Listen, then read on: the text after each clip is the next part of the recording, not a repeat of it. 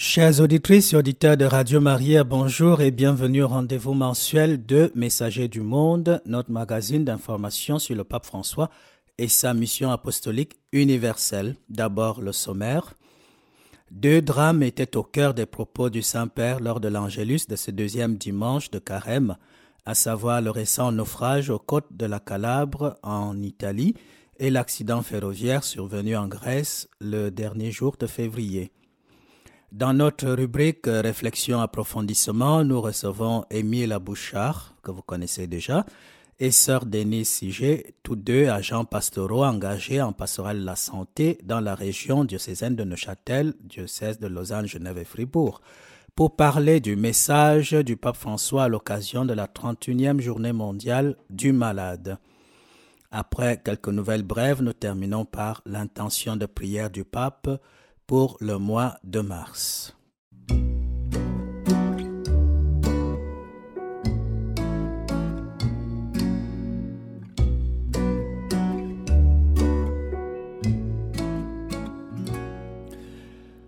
D'abord la prière de l'Angélus euh, du 5 mars. Comme chaque dimanche à midi, le pape François s'est montré à la fenêtre de son bureau du palais apostolique pour réciter l'Angélus avec les fidèles et les pèlerins réunis sur la place Saint-Pierre. Voici le commentaire qu'il a fait de l'évangile du deuxième dimanche de Carême. Chers frères et sœurs, bonjour. En ce deuxième dimanche de Carême est proclamé l'évangile de la transfiguration. Jésus amène Pierre, Jacques et Jean avec lui sur la montagne et se révèle à eux dans toute sa beauté de Fils de Dieu. Arrêtons-nous un instant sur cette scène et demandons-nous en quoi consiste cette beauté que voient les disciples Du spectacle? Non, ce n'est pas ça. Ils voient briller la lumière de la sainteté de Dieu sur le visage et les vêtements de Jésus, image parfaite du Père. La majesté de Dieu, la beauté de Dieu sont révélées. Mais Dieu est amour, et donc les disciples ont vu de leurs propres yeux la beauté et la splendeur de l'amour divin incarné dans le Christ. Ils ont eu un avant-goût du paradis. Quelle surprise pour eux. Ils avaient depuis si longtemps le visage de l'amour sous les yeux, et ils n'avaient jamais réalisé à quel point il était beau. C'est seulement maintenant qu'ils s'en rendent compte avec une grande joie, une joie immense. En réalité, à travers cette expérience, Jésus les forme, il les prépare à une étape encore plus importante.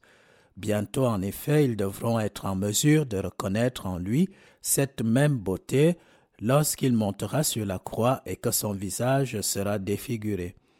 Pierre a du mal à comprendre.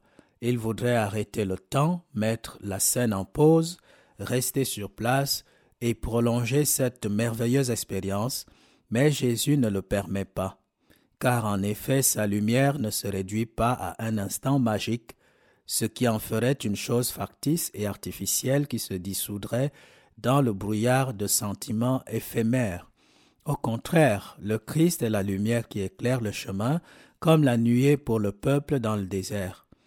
La beauté de Jésus n'éloigne pas les disciples de la réalité de la vie, mais leur donne la force de le suivre jusqu'à Jérusalem, jusqu'à la croix. La beauté du Christ n'est pas aliénante, elle te fait toujours avancer, elle ne te conduit pas en cachette. Va de l'avant. Frères et sœurs, cet évangile trace un chemin pour nous aussi. Il nous enseigne combien il est important d'être avec Jésus, même lorsqu'il n'est pas facile de comprendre tout ce qu'il dit et fait pour nous.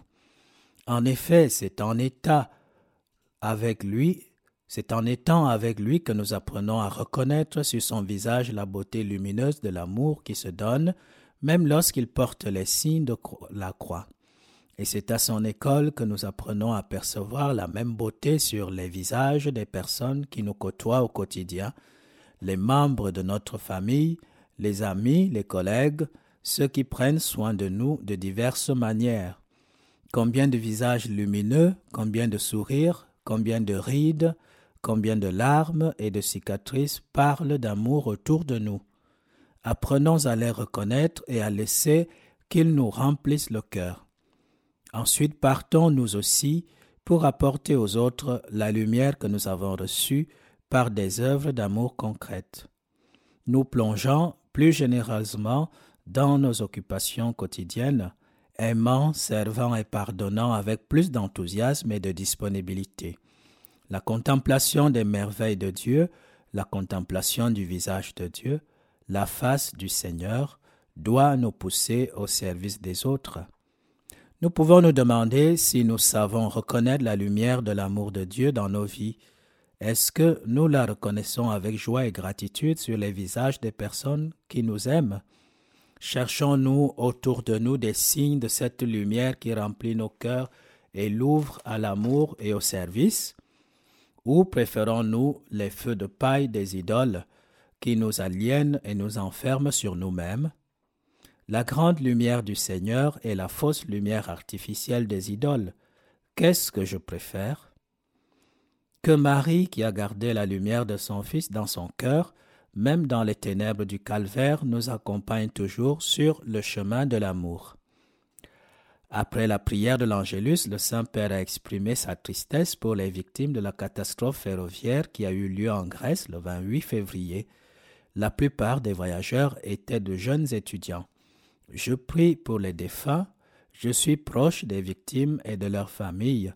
Que la Sainte Vierge leur apporte du réconfort, a précisé le pape. Le Saint-Père a aussi exprimé sa douleur au souvenir du naufrage survenu le 26 février dernier au large des côtes calabraises en Italie, tout en exprimant son appréciation et sa gratitude vis-à-vis des populations et des institutions locales pour leur solidarité et leur hospitalité vis-à-vis -vis des survivants, il a souhaité que les trafiquants d'êtres humains soient arrêtés pour qu'ils cessent de disposer de la vie de nombreux innocents et pour que les voyages de l'espérance ne se transforment plus en voyages de la mort. Que les eaux limpides de la Méditerranée ne soient plus ensanglantées par des accidents aussi dramatiques. Que le Seigneur nous donne la force de comprendre et de pleurer, a-t-il martelé. Après cela, le pape François a ensuite salué les nombreux pèlerins présents sur la place, dont la communauté ukrainienne de Milan, venue célébrer le quatrième centenaire du martyr de Saint Josaphat, qui a donné sa vie pour l'unité des chrétiens.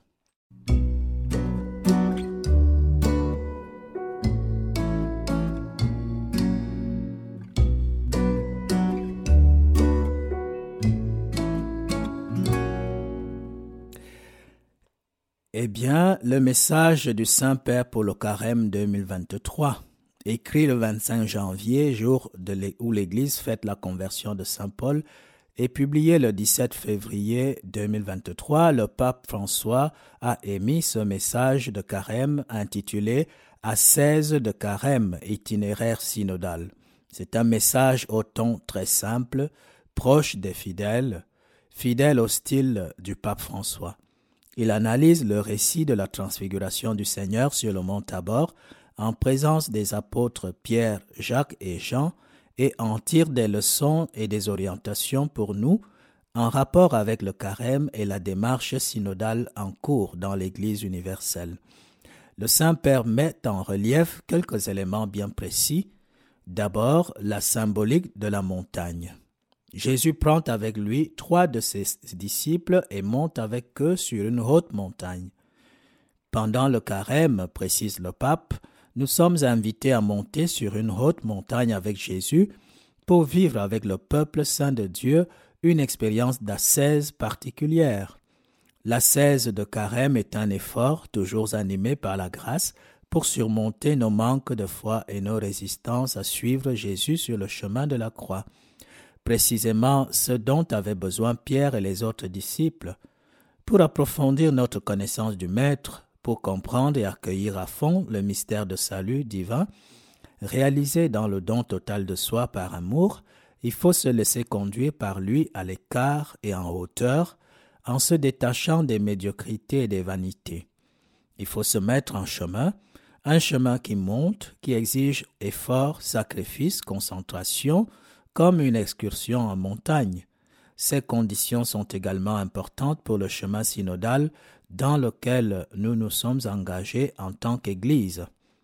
Deuxièmement, en réfléchissant sur le lien entre le carême et l'expérience synodale, le pape établit un parallèle entre la retraite sur le mont Tabor et le fait que Jésus amène avec lui non pas un seul, mais trois disciples pour en faire des témoins d'un événement unique. Par analogie avec la montée de Jésus et des disciples au Tabor, nous pouvons dire que notre chemin de carême est synodal, car nous l'accomplissons ensemble sur le même chemin, disciples de l'unique Maître. En troisième lieu, le pape considère aussi le sommet, encore appelé le but du chemin, de la retraite sur le mont Tabor, c'est-à-dire la transfiguration de Jésus devant ses disciples. Je vais le citer. Au terme de la montée, lorsqu'ils sont sur la montagne avec Jésus, la grâce est donnée aux trois disciples de le voir dans sa gloire, resplendissant de lumière surnaturelle qui ne venait pas du dehors, mais qui irradiait de lui-même. La divine beauté de cette vision fut incomparablement supérieure à toute la fatigue que les disciples avaient pu accumuler pour monter au tabord. Comme pour toute excursion exigeante en montagne, il faut, en montant, tenir le regard bien fixé sur le sentier. Mais le panorama qui se déploie à la fin surprend et récompense par son émerveillement. Le processus synodal apparaît lui aussi souvent ardu et nous pourrions parfois nous décourager.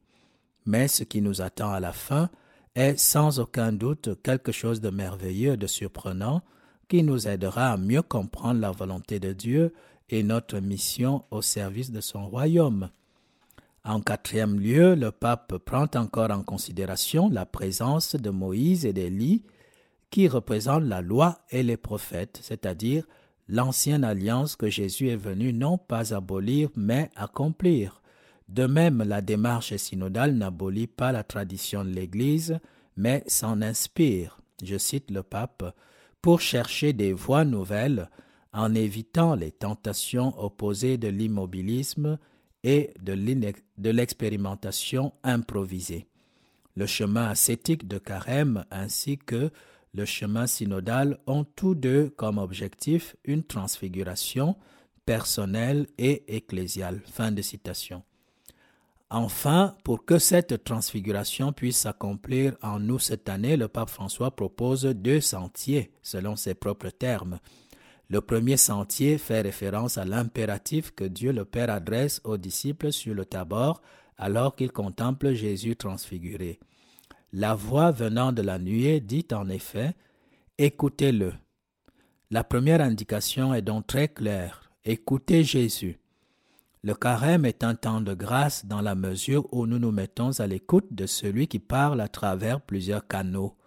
La parole lue et méditée dans la liturgie dans la lecture suivie des Saintes Écritures, à travers les frères, surtout par les visages et par les histoires de ceux qui ont besoin d'aide. Tandis que dans le processus synodal, l'écoute du Christ passe aussi à travers l'écoute des frères et des sœurs dans l'Église, cette écoute réciproque qui est l'objectif principal durant certaines phases, mais qui, de toute façon, demeure toujours indispensable dans la méthode et dans le style d'une Église synodale. En entendant la voix du Père, les disciples tombèrent face contre terre et furent saisis d'une grande crainte. Jésus s'approcha, les toucha et leur dit, Relevez-vous et soyez sans crainte. Levant les yeux, ils ne virent plus personne, sinon lui, Jésus, seul. Voilà le second sentier que le pape propose pour ce carême, c'est-à-dire ne pas se réfugier dans une religiosité faite d'événements extraordinaires, d'expériences suggestives, par peur d'affronter la réalité avec ses efforts quotidiens, ses duretés et ses contradictions. Fin de citation. De même, le parcours synodal ne doit pas non plus faire croire que nous sommes arrivés quand Dieu nous donne la grâce de certaines expériences fortes de communion. Là encore, le Seigneur nous répète, Relevez-vous et soyez sans crainte. Redescendons dans la plaine et que la grâce dont nous aurons fait l'expérience nous soutienne pour être des artisans de synodalité dans la vie ordinaire de nos communautés. Eh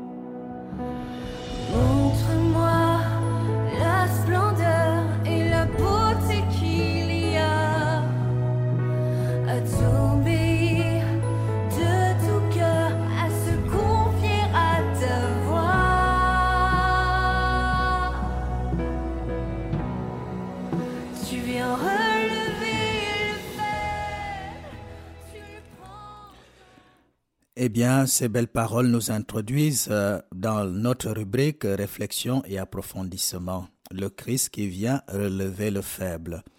Entre la journée mondiale du malade célébrée le 11 février 2023 et la journée nationale du malade célébrée pas plus tard que hier, dimanche 5 mars, nous sommes allés à la rencontre d'Émile Abouchard, responsable de la pastorale de la santé dans la région diocésaine de Neuchâtel, et sœur Denise Siget, agente pastorale chargée de la pastorale de la santé dans les EMS du littoral ouest neuchâtelois. Bonjour Émile. Bonjour Père Charles-Olivier. Bonjour sœur Denise. Bonjour Père Charles-Olivier. Eh bien, je pense que ceux de nos auditeurs qui ont écouté Messager du Monde le mois passé, eh bien, euh, ils ont eu le plaisir d'écouter Émile, qui est déjà une vieille connaissance. Par contre, sœur Denise, c'est la toute première fois que tu es invitée à Messager du Monde. Euh, je rappelle à notre auditoire que tu es responsable de la pastorale de la santé dans l'unité pastorale Neuchâtel-Ouest. Est-ce que tu veux bien nous en dire plus sur toi-même? Tu es religieuse des Sœurs de Saint Paul de Chartres. Alors, en plus, je pourrais dire que je suis native de Guyane française et que cela fait déjà maintenant 14 ans que je suis en Suisse. Donc nous avons une communauté de sœurs de Saint-Paul de Chartres effectivement à la Chaux-de-Fonds, nous sommes trois. Donc je travaille dans le monde de l'aumônerie, dans la pastorale de la santé plus précisément depuis 2021. Donc je suis euh, une ancienne infirmière et maintenant je consacre mon temps, mon apostolat toujours avec les personnes âgées, mais dans l'aumônerie de la santé. Alors, je, peux dire, dans un premier temps, tu soignais les corps. Voilà, je soignais les corps et puis actuellement, je soigne les âmes.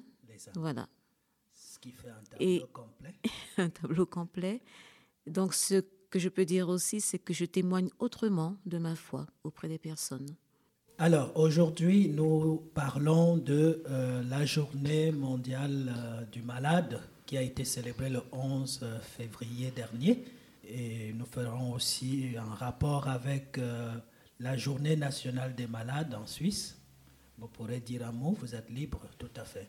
Alors, dans la journée mondiale du malade, euh, le 10 janvier, le pape a émis un message, un message euh, intitulé Prends soin de lui, la compassion comme exercice synodal de guérison.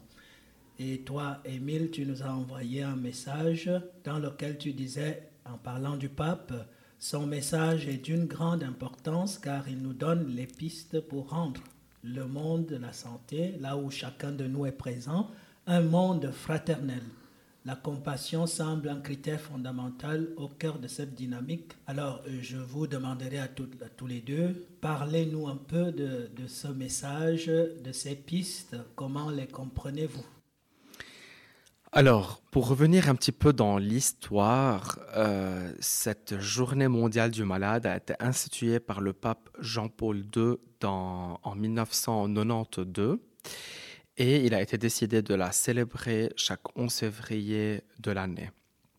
Alors, cette année, ça tombait un, un, samedi, et puis le 10 janvier, le pape François a écrit cette lettre-là que euh, tu viens de nous, euh, de, nous, de nous dire, donc qui est intitulée Prends soin de lui, la compassion comme chemin euh, voilà, synodal. alors, ce qui est important dans son message, c'est qu'il met l'accent sur le samaritain, sur le bon samaritain, cette parabole qui a été aussi utilisée dans l'encyclique Fratelli Tutti. Et euh, il met l'accent sur le regard que le bon samaritain a eu envers la personne blessée. Euh, le fait que le monde change d'une façon fraternelle, c'est lorsque cette personne-là, le Samaritain, qui est qui a été euh, voilà euh, rempli d'émotions et de compassion surtout envers la personne qui est blessée, il a changé le monde parce qu'à l'époque les Samaritains et les Juifs c'était vraiment euh, des personnes ennemies. Donc on voilà on connaît très bien l'histoire ce qui s'est passé. Et le fait qu'une personne entre guillemets ennemi regarde l'autre qui est blessé, cela a changé le monde parce qu'il a ouvert, il a, il, a, il a ouvert une opportunité, une porte à toute sa communauté samaritaine pour s'ouvrir à des personnes juives qui sont entre guillemets différentes et ennemies. Et dans ce sens-là, le monde devient de plus en plus fraternel. Et c'est pour cela que le pape nous invite dans les hôpitaux à avoir, disons, ou bien être rempli de cette compassion-là envers tous les patients que nous, que nous allons rencontrer, et euh, sans distinction d'origine, de culture, de, de pays, de rien. Comme ça, on peut être ouvert à tous et comme ça, on peut rendre notre, euh, notre, notre monde de la santé un monde plus fraternel. Sœur Denise? Alors, je dirais aussi que le pape nous invite tout simplement à vivre les commandements de l'amour. Hein. Et c'est Saint Jacques qui disait, mais comment peux-tu aimer Dieu que tu ne vois pas et ne pas aimer ton prochain que tu vois? Donc il y a une urgence, si on veut que le monde aille mieux, une urgence à aimer. Donc c'est vrai que dans notre pastoral de la santé, nous sommes appelés à nous rapprocher de celui qui est non seulement euh, malade, hein. on sait bien que la maladie fait partie de notre expérience humaine, comme dit le pape aussi, mais aussi de celui qui est en santé, tout simplement à se tourner, à se pencher vers celui qui a besoin d'être regardé comme un frère pour euh, faire route ensemble. On parle beaucoup de synodalité hein, ces derniers temps, mais faire route ensemble, c'est aussi regarder l'autre comme un frère pour euh, tout simplement lui demander mais comment vas-tu? Moi, en, parcourant le message du pape, j'ai constaté que la solitude et l'abandon sont au cœur de sa réflexion. Et donc, par exemple, euh, en reprenant Fratelli Tutti, il dit ce qui importe toutefois, c'est de reconnaître la condition de solitude, d'abandon. Il s'agit d'une atrocité qui peut être surmontée avant toute autre injustice. Car, comme le rapporte la parabole, il suffit d'un instant d'attention d'un mouvement intérieur de compassion pour l'éliminer. Vous, comment vous croisez euh, la question de la solitude et l'abandon dans votre apostolat? Alors, dans mon apostolat, euh, je rencontre beaucoup de personnes effectivement dans les EMS qui souffrent de solitude, d'abandon. Et euh, cette solitude, cet abandon se traduit par exemple lorsqu'ils ont tout quitté, leur euh, maison pour rentrer au home. Pour beaucoup de personnes, c'est un choc et euh, ils se sentent vraiment abandonnés. abandonnés par euh, des fois la famille, par la, société. Ils se sentent seuls et démunis. Donc là, il y a vraiment besoin d'être d'une présence pour euh, les aider à verbaliser tout simplement déjà cette souffrance. Et dernièrement, je dirais aussi que j'ai fait une expérience euh, de remplacement dans un hôpital du Val-de-Rue, plus précisément à Landayeux. Et là, j'ai rencontré beaucoup de personnes qui euh, souffraient à cause de, problèmes de santé. Ils ont exprimé vraiment euh, une solitude, encore une, un sentiment de dépouillement, parce que la maladie fait qu'ils se retrouvent pauvres et euh, seuls. Oui, Émile? Alors moi j'aimerais dire que l'abandon et la solitude sont deux enjeux qui sont très forts et qu'on voit vraiment dans la société, surtout européenne. Les gens, vraiment, euh, le fait qu'ils habitent seuls, le fait qu'ils n'ont pas un réseau social très important, quelque part, cet amour qu'on vit qu'on espère vivre dans une communauté particulière euh, n'existe pas fortement et ça, ça va, se, ça va se répercuter sur la vie des autres. Malheureusement, c'est comme ça.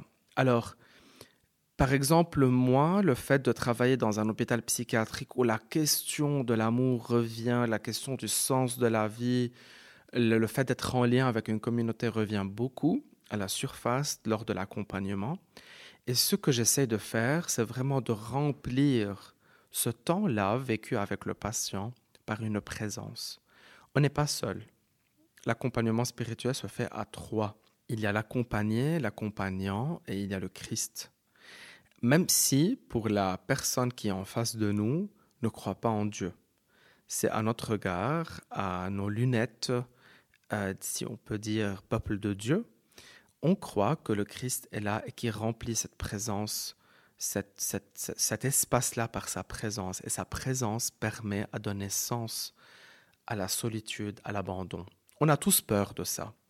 Et euh, le pape l'a bien dit, on a tous peur d'être malade, on a tous peur de vieillir, on a tous peur d'être abandonné. Mais voilà, il y a une présence, il y a une solitude qui est habitée, et le fait d'être habité, ça change toute notre vie. Ça donne sens ou non-sens. Voilà. Il y a quelques expressions qui sont vraiment formidables dans ce message, qui m'ont tellement touché, tellement enchanté. Hein. Quand le pape parle, par exemple, du style de Dieu, il dit je vous invite à réfléchir sur le fait que c'est précisément à travers l'expérience de la fragilité de la maladie que nous pouvons apprendre à marcher ensemble selon le style de Dieu qui est proximité, compassion et tendresse. Comment nous traduisons cela dans notre euh, marché ensemble avec les personnes qui souffrent? Alors, dans ce message-là, et surtout la parabole du bon samaritain qui, à mon avis, est une parabole de base de toute la théologie de la pastorale de la santé. Euh, je trouve que le pape nous donne des pistes d'accompagnement spirituel. Un accompagnant spirituel ou bien un aumônier est, euh, une, est une personne qui doit veiller à certaines valeurs très importantes, ce sont des valeurs bibliques, que Jésus euh, que peut-être ça existait avant la, Bible, mais je veux dire que Jésus a donné un nouveau sens dans ces, dans ces différentes valeurs. Je parle surtout de la bienveillance. Dans la bienveillance, on permet à Dieu, qui est déjà présent là, euh, d'être vraiment dans la proximité avec la personne. On sent sa présence. Et comment ça se répercute sur la bienveillance C'est qu'on cherche le bien du patient et pas notre bien. Jésus toujours posait la question, qu'est-ce que vous voulez? Qu'est-ce que tu veux en fin de compte? Veux-tu guérir? On se rappelle par exemple du paralytique qui était au bord du, voilà, de la place où il devait guérir dans le fait de, rentrer dans l'eau et tout ça. Euh, il attendait des mois et des mois, puis Jésus vient comme ça et lui dit, veux-tu guérir? Non, bien sûr que oui, mais qu'est-ce que tu veux en fin de compte? Donc c'est très important de chercher le bien par cette proximité, et ça montre cette proximité. Peut-être, comme je l'ai dit déjà, que le patient ne se rend compte pas directement de ça, de ce qu'on est en train de faire. Mais à force de pouvoir habiter notre attitude, de cette attitude de, de Dieu, on reflète quelque chose de nouveau dans ce monde. Sans le dire et prendre la croix comme ça et passer dans, chez chaque patient. Ce n'est pas notre but. Le prosélytisme n'est pas notre but, c'est pas d'adhérer des personnes à notre système ecclésial ou au peuple de Dieu, c'est ça notre... Évidemment, on serait content, bien sûr, mais, euh, mais on reflète quelque chose de ce style de Dieu dans la bienveillance, surtout dans la justice aussi, à donner une place à chaque professionnel de santé ou bien à chaque personne impliquée dans les soins spirituels, mais surtout de porter en nous quelque chose de très important, et d'ailleurs j'en ai parlé beaucoup avec mes collègues, la vie, qui est une valeur très importante. La pastorale de la santé, c'est la pastorale de la vie. Elle n'est pas uniquement adressée à des personnes qui sont atteintes de maladies, elle est adressée à tout le monde. Parce que la vie est un don de Dieu et nous sommes des personnes protecteurs de, protectrices de cette vie qui est sacrée et qui est intouchable quelque part. Et comme ça, on, voilà, on marche dans le style de Dieu. La sœur va ajouter quelque chose ou ça va? Non, je pourrais juste compléter, rebondir sur ce qu'Émile a dit en disant que vraiment, pour euh, donner à l'autre euh, cette présence, cette bienveillance, cette compassion, il faut déjà soi-même l'habiter, en avoir fait l'expérience hein, personnellement, et puis euh, vraiment vivre au quotidien avec cette présence de Dieu en nous, cette présence qui nous guide et qui nous fait aller vers l'autre avec euh, le style, selon le style de Dieu, le style de Jésus-Christ.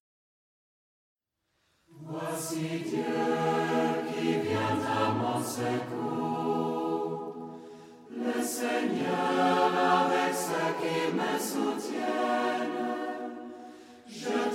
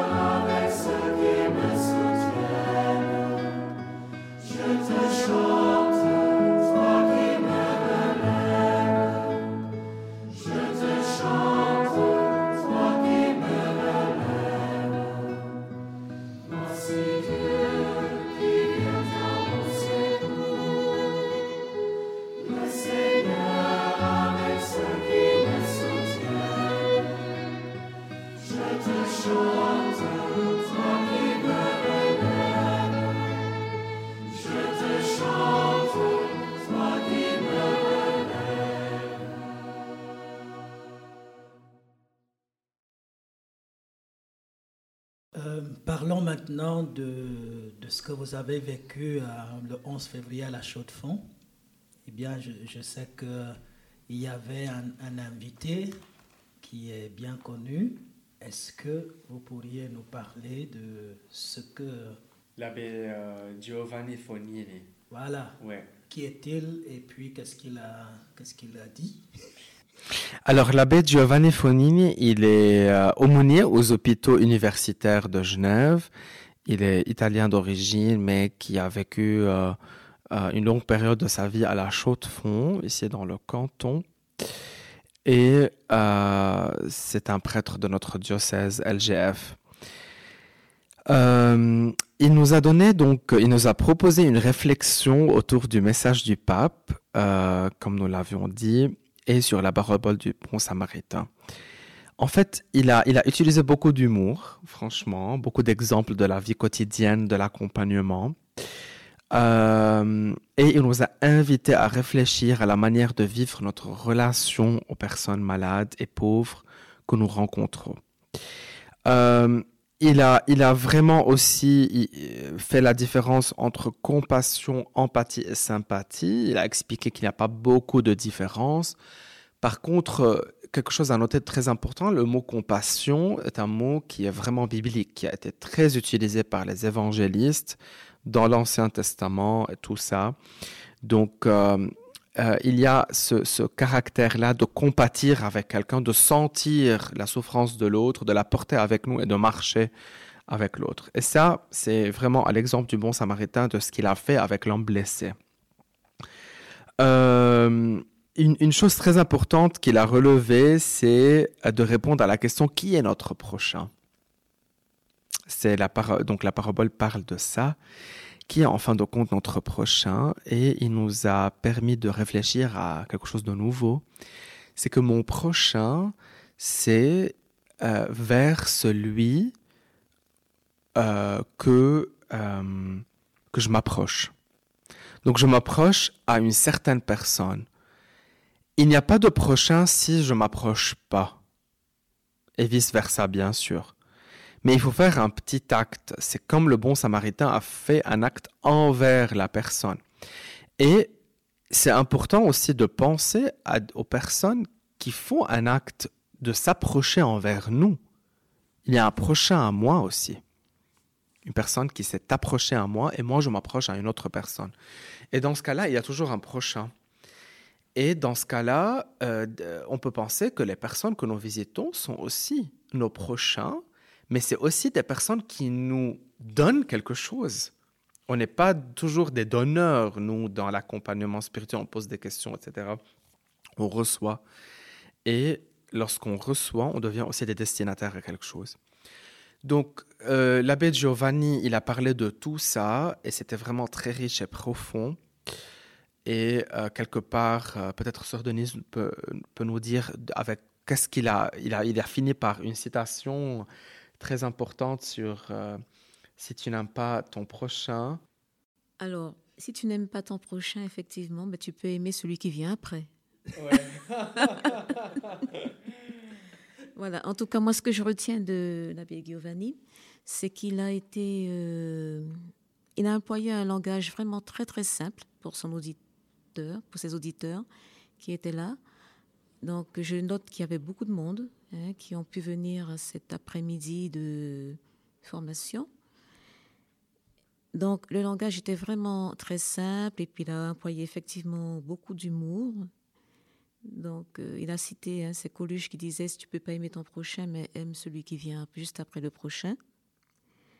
Et puis, ce qui est bien aussi, c'est qu'il a pu redonner des témoignages de son vécu euh, comme aumônier à l'hôpital. Et puis des exemples concrets de comment on peut vivre la compassion ou alors l'empathie. Il a pris un exemple, par exemple, en disant que si quelqu'un tombe dans un puits, alors il faudrait, le mieux ce serait ne pas de se jeter avec la personne dans ce puits, sous prétexte qu'on veut vraiment être solidaire et être proche, ce serait plus euh, astucieux de lui lancer une corde afin qu'il puisse se, se tirer d'affaire, sortir de ce puits. Donc c'est un exemple pour dire que on veut des fois être tellement proche, avoir tellement de compassion qu'on souffre avec à tel point qu'on se noie avec la personne. Et c'est pas le but. Hein. Si on veut aider, c'est mieux de voir quels moyens on peut mettre à sa disposition pour lui venir en aide. Donc j'ai trouvé des exemples chez lui vraiment simples et concrets qui ont rejoint ceux qui l'écoutaient. Et vous avez ensuite vécu une, célébration eucharistique Donc effectivement, donc euh, à la fin de cet après-midi, nous avons eu la joie donc de participer à une célébration eucharistique qui était euh, célébrée par l'abbé Don Roberto de la Chaux-de-Fonds qui euh, exerce au Locle et aussi par l'abbé Giovanni. Donc nous avons terminé ainsi, conclu ainsi notre, notre après-midi.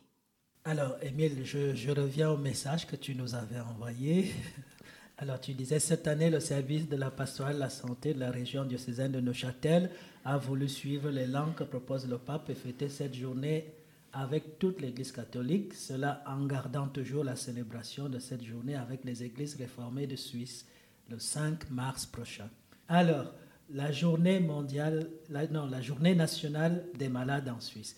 Avez-vous prévu de faire quelque chose, un, événement particulier, quelque chose d'écuménique euh, avec euh, nos frères réformés à l'occasion de cette journée nationale des malades? Alors, en principe, euh, comme, comme on l'a bien décrit dans ce message-là qui a été envoyé à tous les agents pastoraux et les prêtres de notre région de Cézanne,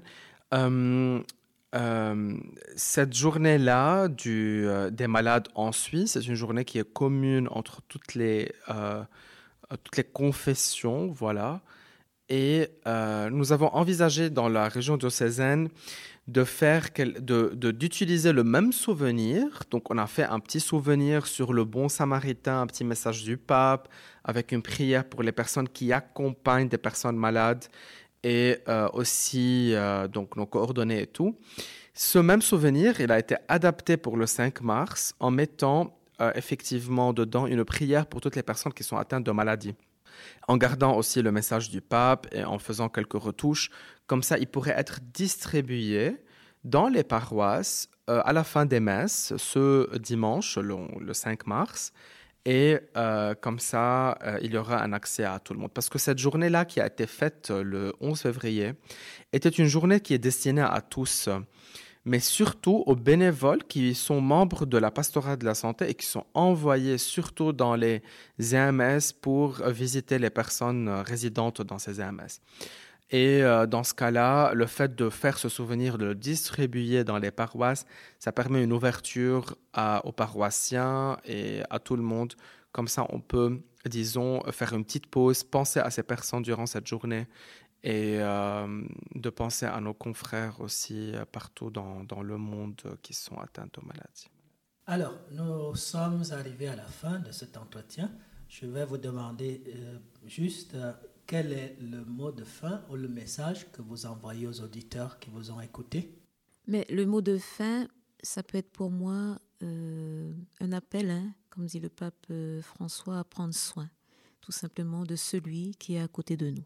Moi, je dirais, et je le dis euh, depuis, depuis nos différents, disons, interviews, ou bien là où on me pose cette question, c'est vraiment d'oser la vie d'oser la vie à partir de ce message, de le rendre plus, de rendre oser la vie dans un monde plus fraternel. Voilà.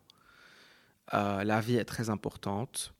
Elle a beaucoup d'aspects et c'est important pour compléter ce que Sœur Denise a dit, euh, de prendre soin de cette vie qui est sacrée.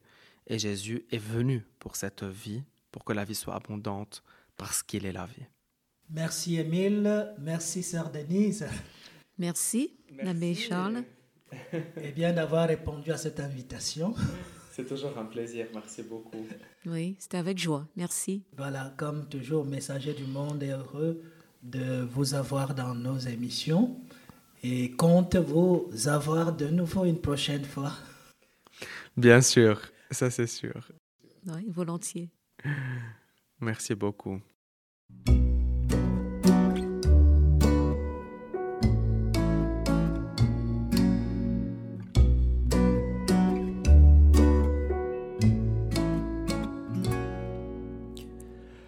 Une nouvelle brève, euh, voyage apostolique du pape en Hongrie. Le pape François effectuera un voyage apostolique en Hongrie du 28 au 30 avril 2023.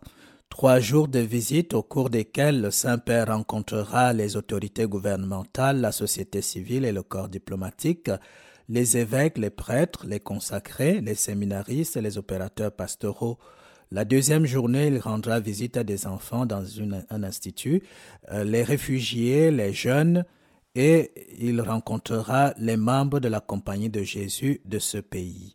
Le dernier jour, en plus euh, de la messe pontificale, le Saint-Père rencontrera le monde universitaire et de la culture.